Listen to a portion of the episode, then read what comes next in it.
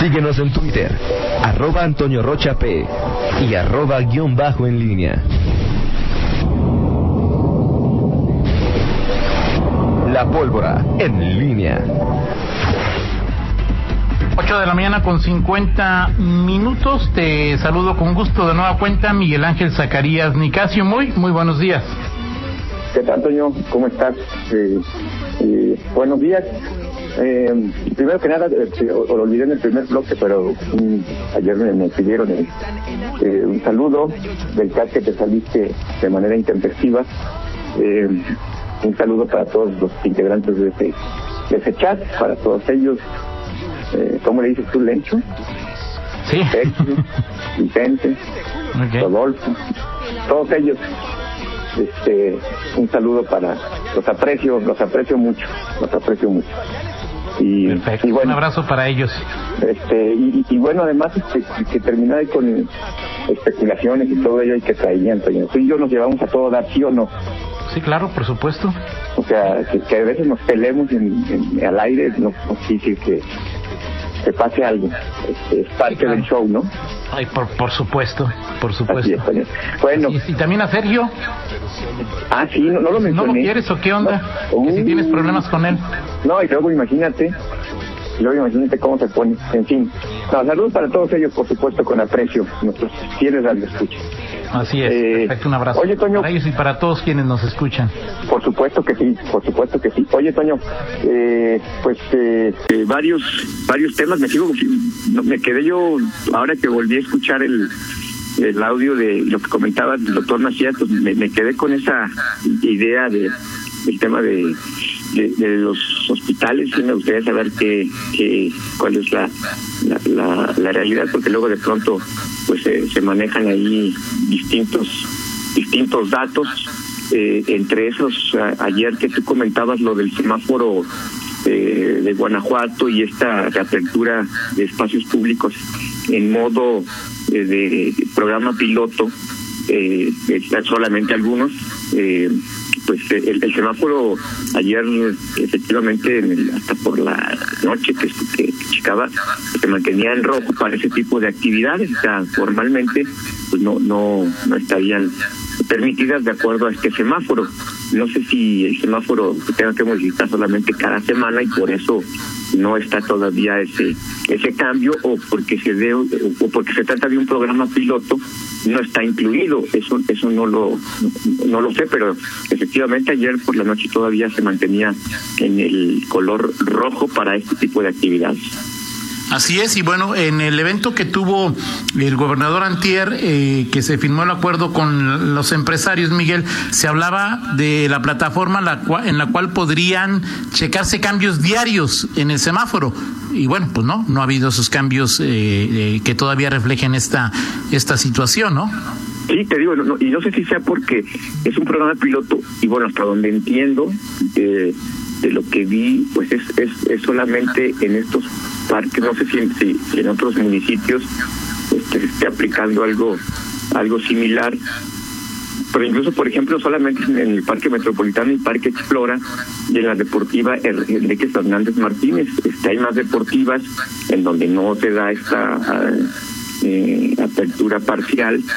Eh, otros eh, parques también en, en la ciudad eh, incluso por ejemplo eh, este, o, los del estado o sea tienen que ver con el municipio nada más por ejemplo los del estado lo que tiene que ver con el macrocentro deportivo del, del CODE que está aquí en, León tampoco eh, ha tenido movimiento se sigue en la, en la misma situación de, de semáforo rojo eh, supongo que es nada más una, una, propuesta y una apuesta que se da en, en esta en esta ciudad de, de León, ¿no?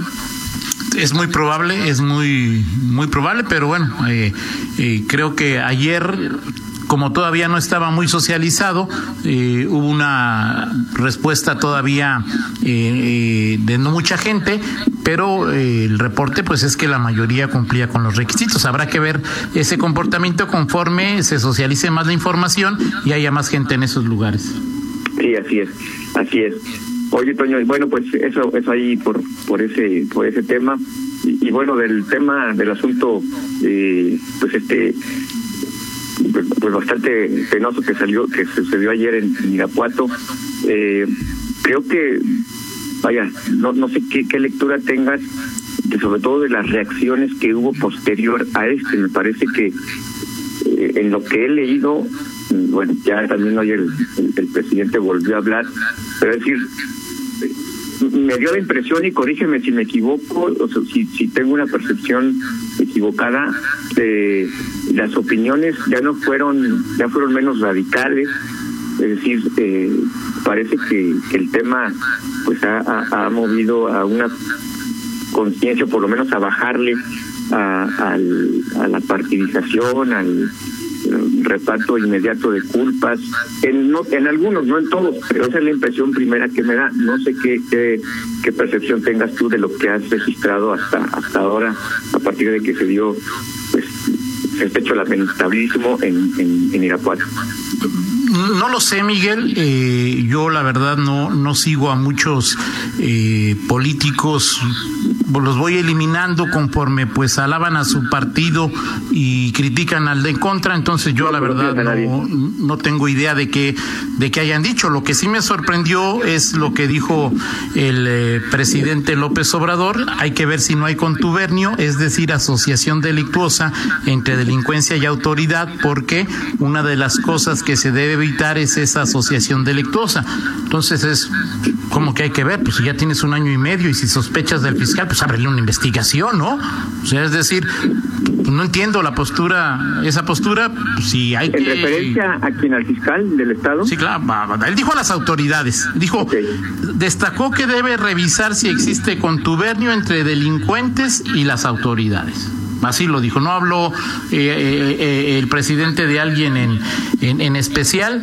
Pues yo creo que eso sí nos gustaría saberlo a, todos. Hasta este momento que yo sepa, pues no existe ninguna investigación para, para nadie. Y si López Obrador tiene datos o sospechas, pues debería hacer algo al respecto, no quedarse únicamente en el mundo de, de la palabra. Y sobre las reacciones, Miguel, digo, Mm, creo que eh, el, calificativo que usamos muchos ayer fue estupefacto, o sea, 24 muertos es un hecho que, que, es capaz, que fue capaz de sorprendernos pese a la eh, normalización en percepción y en realidad de la delincuencia. Creo que lo de ayer sí, digo, todavía me, me, recordaba lo del, lo del viernes en Zacatecas, pero sí, lo de ayer en Guanajuato sí me dejó a mí estupefacto.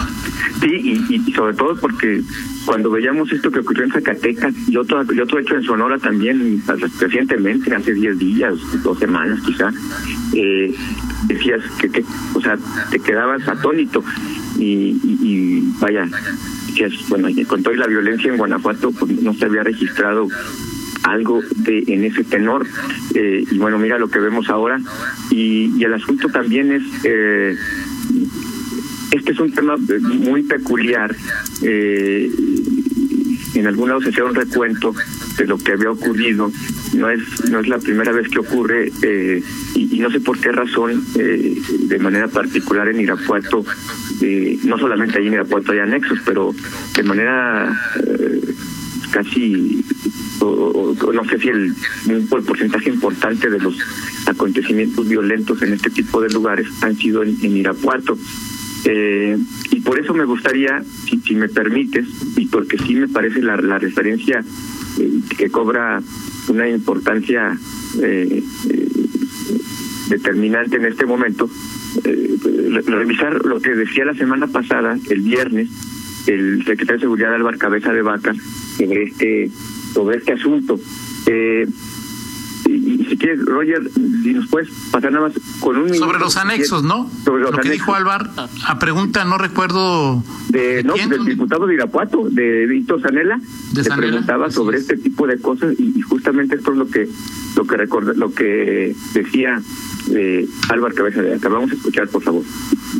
Lo que hemos visto en el diagnóstico, primero que muchos de estos anexos no cuentan con ningún permiso ni municipal ni estatal no cuentan con alguna autorización por parte de las autoridades sanitarias en el Estado. Pero se desconoce en la intención de sacar a estas personas de su adicción, pues cuál sea el programa, cuál sea el método, cuáles sean las sustancias químicas médicas que se utilicen, quedan en el completo clandestinaje. ¿Sí? Habrá otras, le puedo decir que las menos, que sí cuentan con los permisos, empezando desde el uso de suelo y terminando con la autorización por parte de la Secretaría de Salud. Lo que hemos visto en, estos, en la revisión de todos estos anexos es que no cuentan con permisos municipales. Eh, para empezar uso de suelo, tendrían que ser clausurados.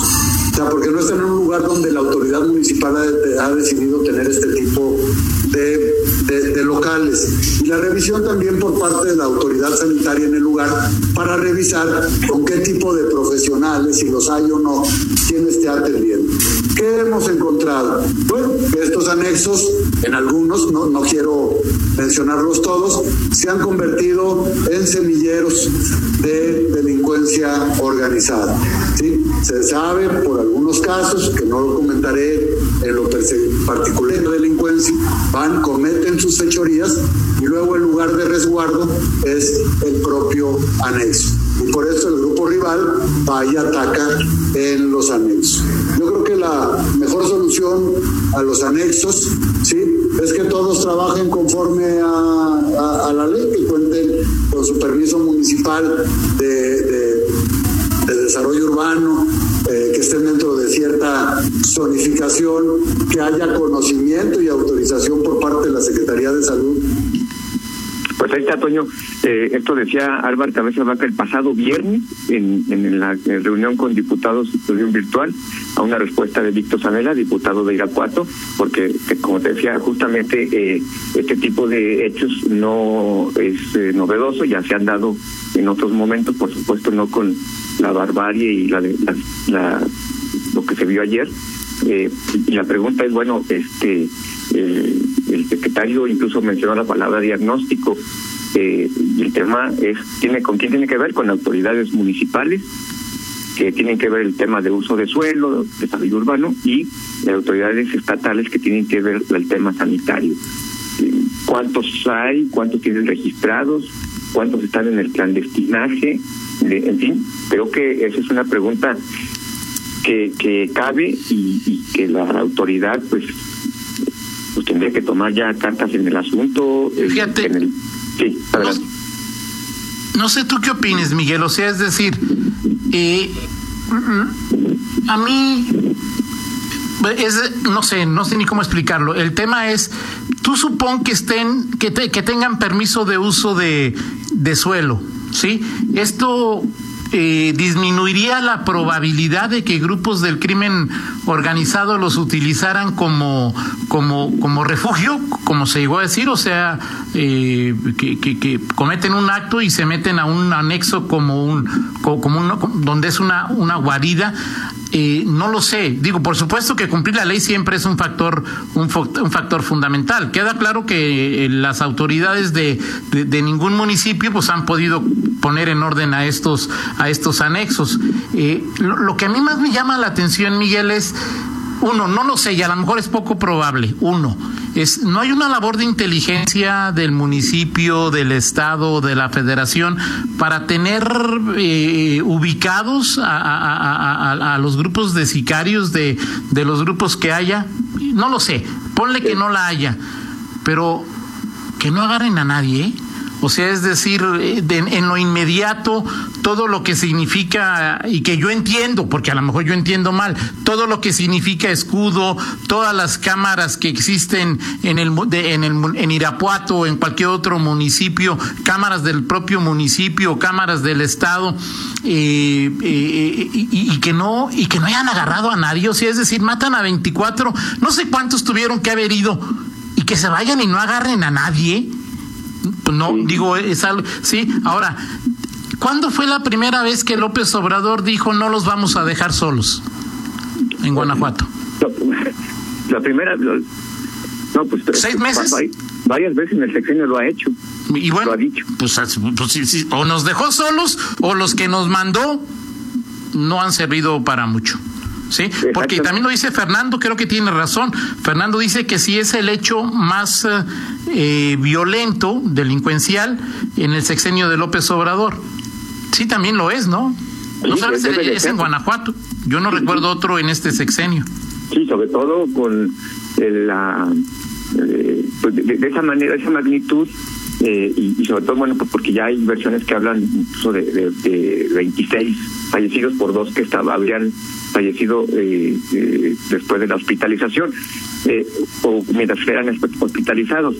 El tema de fondo, Toño, pues sí, es, es que pues ha habido un fallo. Es difícil prever, es decir, si hoy. Ahora, te hago una pregunta, Miguel. Una pregunta. Eh, lo del caso de, del secretario de Seguridad en, la Ciudad de México la semana pasada. Sí. Ahí, a las pocas horas, había muchos detenidos. Aquí no hay ninguno. Sí. Es porque la eh, los elementos de la Fiscalía, de las Fuerzas de Seguridad Pública eh, de, de, de, de, Ciudad de México o del municipio donde ocurrió son mucho más o sea, ¿por qué hay así y aquí no?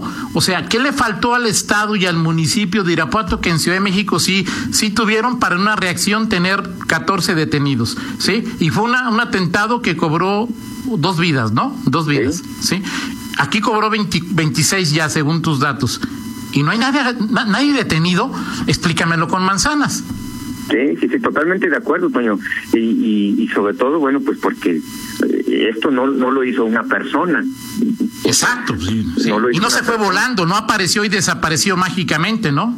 Sí, sí, sí, este, eh, exactamente. ¿Y dónde, dónde queda la, pues, la tecnología, las cámaras? Eh, digo, esto, esto estaba, supongo que no había cámaras en, en, esa zona, porque además es una zona Ahora, Miguel, o, o semiurbana. Miguel, eh, la autoridad municipal, la estatal y la federal sabía que esto podía pasar.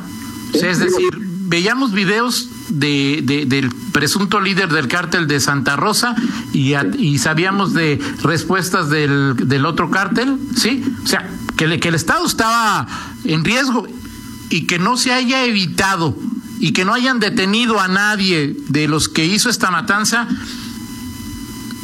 no tengo idea la definición, la definición, lo que dice Álvaro Cabeza de Vaca, eh, eh, o sea, está narrando prácticamente lo que ocurrió, o sea, van, es refugio, y luego el grupo rival va y los mata, o sea, es, es exactamente narrado por, o sea, por el modus operandi, por el propio secretario de Seguridad, ¿no? Entonces, bueno, pues, eh, ¿qué te puedo decir? de acuerdo. Pues seguiremos platicando. Ahora, Miguel, lo que pasó ayer puede echar para abajo la, la, comparecencia de día de campo de Samarripa de, mañana. Pues no creo, Toño, digo, creo que sería eh, pues un, un, un, error, error, digo, han sido varias varios hechos esta semana eh, y, pues no, no, no lo veo, no lo veo factible ni, ni. Y a ver, si va a ser, señores diputados del PAN, bueno, no, porque pues entiendo la parte partidista, pero señores diputados de oposición, preparen, prepárense, establezcan buenas preguntas, generen una crítica, eh, eh, obliguen a Samarripa que nos digan qué está pasando sin, hasta donde Samarripa pueda hablar, pero no lo conviertan en un día de campo de, ¿y duerme usted bien, señor fiscal? No manche, no me metrallen en época de guerra. Ok, Toño, espero que te escuchen los diputados. Bueno, aunque no me escuchen, que a mí, Miguel, les pagamos 180 mil pesos para que salgan con esas preguntas, pero en fin. Gracias, Miguel. Ok, rápidamente para que te calmes, Toño, este, este, esta del estribo. Adelante, mi estimado Roger. ¿Ya se escucha o no? No, no se escucha. Adelante, Miguel. Bueno, es, es que eh, te, te, iba a poner o intentar ponerte Strangers in the Night Toño, ¿te gusta esa canción, no? Sí, por supuesto. Eh, hace de 66 para acá, son 34 y 20, 54 años que eh, Frank Sinatra eh, logra sacar eh, el número uno en Estados Unidos eh, a los Beatles. Una, gran canción. Muy bien, gracias Miguel. Gracias, buen día. 9 con 9, pausa, regresamos con Fernando Velázquez. Contáctanos en línea promomedios arroba gmail.com.